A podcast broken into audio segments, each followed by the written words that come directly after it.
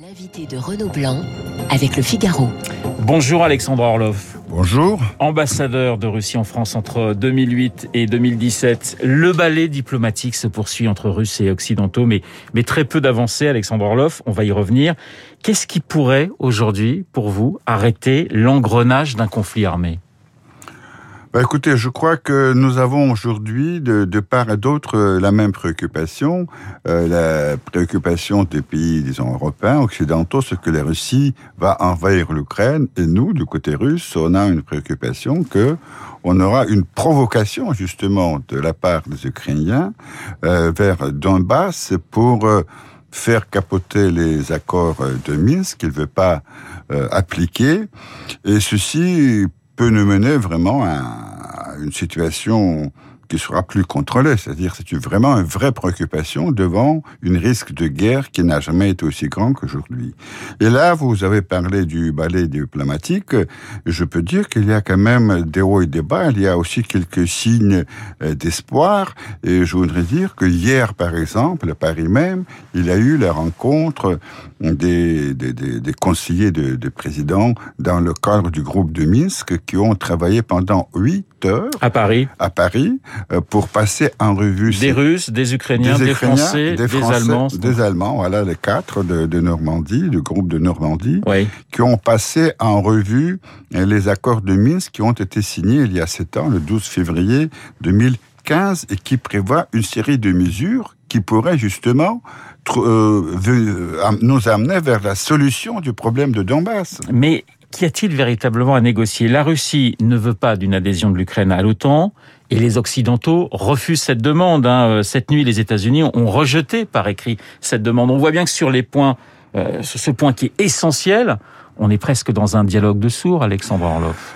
Euh, ben, pas tout à fait. Là, vous parlez de deux choses euh, qui, pour moi, de choses différentes. Oui. Alors, en ce qui concerne euh, l'entrée éventuelle de l'Ukraine dans, dans l'OTAN, c'est un grand euh, jeu géopolitique. Et là, vous pouvez très bien euh, comprendre la préoccupation des Russes qui veulent pas la répétition de la crise de Cuba de 1962, quand les missiles américains seront à cinq minutes d'envol de, de, Moscou. Vous pensez vraiment que Washington a derrière la tête l'idée d'installer des missiles en direction de Moscou? Vous le pensez vraiment, Alexandre Écoutez, Quand on dirige un pays, il faut toujours prévoir le pire. Oui. C'est-à-dire, il y aura sans doute cette possibilité technique. Est-ce que ces missiles seront installés ou pas Personne ne le sait, mais ça sera possible. C'est pour ça que les Russes, qui savent calculer quand même des coups à la main, euh, disent, écoutez, attention, attention, il faut aller, il faut pas aller jusque-là. Sinon, la paix mondiale sera en péril. Et puis de l'autre côté, vous avez l'affaire de l'Ukraine.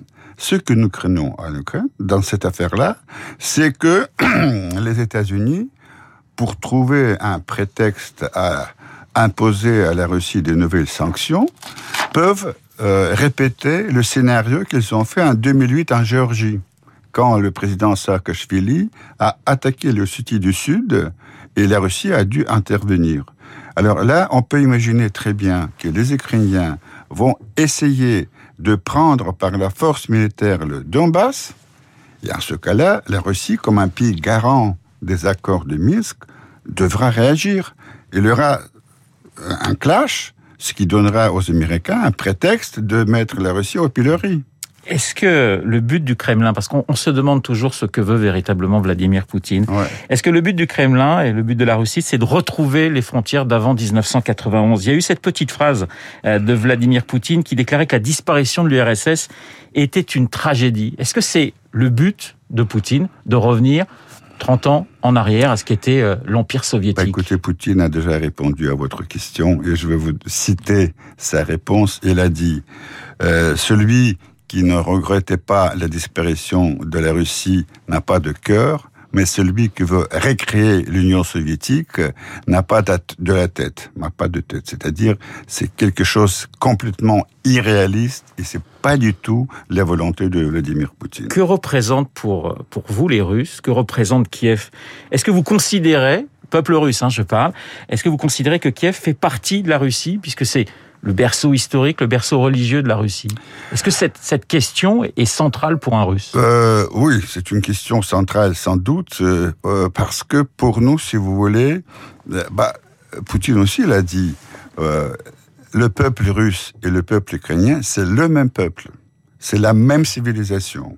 C'est vrai, si on reprend l'histoire de la Russie, qu'il y a eu à un certain moment, au Moyen Âge, le comté de Kiev, qui était un peu le berceau de la Russie. Mais n'oubliez pas qu'en même temps, il y a eu d'autres comtés au nord, à Novgorod, qui ont donné après la naissance à cette grande Russie que nous connaissons aujourd'hui.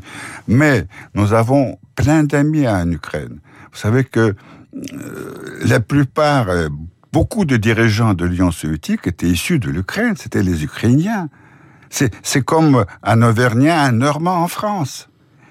L'histoire a voulu qu'il y a cette séparation, que l'Ukraine est devenue un pays indépendant. Nous voulons très bien euh, honorer et respecter cette indépendance. Le droit des peuples à disposer d'eux-mêmes, c'est une phrase que vous appréciez Bien euh, sûr, bien sûr. Oui. Mais, mais, nous ne voulons pas que quelqu'un veut jouer les Ukrainiens contre nous. C'est ça ce que nous voulons pas. Pardonnez-moi, mais on sent aussi, euh, vous parliez de, de menaces de la part de l'OTAN vis-à-vis de, vis-à-vis de Moscou. Oui. Euh, les pays baltes, la Pologne aujourd'hui, euh, l'Ukraine se sentent menacés, se sentent menacés par la Russie. Donc on est, on est dans un espèce de, j'allais dire, de, de vision de, des, des, des, conflits qui est quand même très particulier. Bah justement, moi, moi je pense qu'on est dans une situation quand de deux côtés on a les mêmes peurs, les mêmes craintes. Ça montre à quel point euh, cette escalade d'incompréhension, de, tension est arrivée. Il faut, à mon avis, stopper, s'arrêter, et ce qu'a proposé justement euh, la Russie, euh, de, de, de, signer un, un, accord qui prévoyait des garanties juridiques de la sécurité des uns et des autres. Parlons-en, c'est ça, puisque aujourd'hui, euh, dans le domaine des traités, dans le domaine de désarmement, c'est un vide. Tous les traités qui ont été signés dans les années 70 et 80 sont dénoncés. Il n'y a plus rien. Il n'y a pas de règles de jeu qui soient euh, reconnues et respectées de part et d'autre. Aujourd'hui, il y a 100 000, on dit qu'il y a 100 000 soldats russes qui sont près de la frontière ukrainienne. Vous parlez justement de, de, de, de possibilité de retrouver la paix et la sécurité. Est-ce que l'un des gestes serait pas de faire reculer justement ces militaires, ces militaires russes? Parce qu'on a l'impression que chacun bombe le torse en ce moment. Non, écoutez, on, parle de ces 100 000 militaires sans arrêt, mais ce sont des gens qui se trouvent sur, propre, sur leur propre territoire. Nous sommes chez nous. Et vous savez qu'il y a des manœuvres, des exercices militaires, que le nombre des Russes dans un coin ou l'autre peut accroître, décroître, mais en même temps, il y a des indications qui sont reconnues aussi bien par les experts en France qu'il n'y a pas de préparatifs de guerre de la part des Russes. Il y a des troupes qui sont placées le long de notre frontière, puisque justement, comme je vous ai dit, euh, nous craignons quelques provocations de la part des Ukrainiens à Donbass, mais il n'y a aucune volonté d'attaquer l'Ukraine. Quel intérêt? Quel intérêt? Il n'y a pas d'intérêt par le Russie d'envahir l'Ukraine. Si vous aviez voulu l'envahir, vous l'auriez fait en 2014 Non. oui, vous savez, c'est une bonne réponse, euh, question, puisque ouais. vous savez, en 2014, en même temps, quand il y a eu le référendum à, euh, en Crimée, il y a eu le référendum à Donbass. Et les gens là-bas se sont prononcés pour le rattachement à la Russie. Et alors, à l'époque, euh, Vladimir Poutine a répondu, très bien, nous respectons votre choix, mais vous devez rester au sein de l'Ukraine et faire garantir vos droits au sein de l'Ukraine. C'est-à-dire à 2014 déjà, la Russie a dit non au rattachement de Donbass à, à la Russie. Alexandre Orlov, si dans, dans quelques mois l'Ukraine demandait à faire partie de l'Union européenne, ça serait pour vous une provocation ou... Non, non, non, non. Écoutez, cette question s'est posée déjà au moment de, de Maïdan. Oui. Puisque justement, et la Russie a dit, nous n'avons rien contre les relations et même euh, l'adhésion euh, de l'Ukraine à l'Union européenne. Non, pas du tout. Il faut tout simplement tenir compte des liens économiques qui existent entre l'Ukraine et la Russie. C'est-à-dire, à l'époque, Poutine m'a proposé de négocier cette éventuelle adhésion de l'Ukraine à l'Union européenne à trois. L'Union européenne, Russie, Ukraine. Mais on n'a rien contre, puisque l'Union européenne, c'est pas un bloc militaire dirigé contre la Russie comme l'OTAN. C'est la différence fondamentale. Demain, Emmanuel Macron et Vladimir Poutine doivent s'entretenir. Est-ce que cet échange peut avoir véritablement de, l'importance? Parce qu'on dit finalement que Vladimir Poutine veut traiter avec Joe Biden et seulement avec Joe Biden et qu'il considère finalement les, Européens comme des vassaux des, des États-Unis. Est-ce que cet entretien entre le président français et le président russe peut avoir une importance? Écoutez, moi, je dois vous dire, sans trahir un secret, que Poutine et Macron se parlent au téléphone assez souvent. C'est pas quelque chose d'exceptionnel. Il y a une bonne relation entre deux présidents. Euh, vous dites que, euh, que nous préférons de traiter avec Biden, mais puisque nous, nous voyons que euh, c'est lui qui décide, malheureusement. Mais Et... cette division des, des, Européens, justement, sur cette question non. ukrainienne, ça vous arrange ou ah, pas Non, non, pas du tout, pas du tout. Nous, nous voulons avoir des bonnes relations avec l'Europe, puisque nous faisons partie de l'Europe. Et vous savez que si nos relations avec l'Union européenne sont bloquées aujourd'hui, c'est pas sur notre initiative. À mon avis, il faut reprendre le dialogue. Il y a plein de sujets dont on peut parler. Mais c'est assez étonnant cette différence. Je vous écoute avec beaucoup d'intérêt, la façon dont vous nous présentez Poutine oui. et la façon dont nous considérons Poutine. Ah bah justement, parce que ouais. vous savez, vous, vous, vous, vous n'arrêtez de diaboliser Poutine. Moi, euh, ça vous choque quand on parle de démocrature, par exemple, pour évoquer la Russie, qui était euh, voyez, bah, un petit peu démocratie et franchement dictature? Euh, bah, J'ai entendu le terme démocrature au sujet de la France. Oui. Pas de la Russie. Non, écoutez.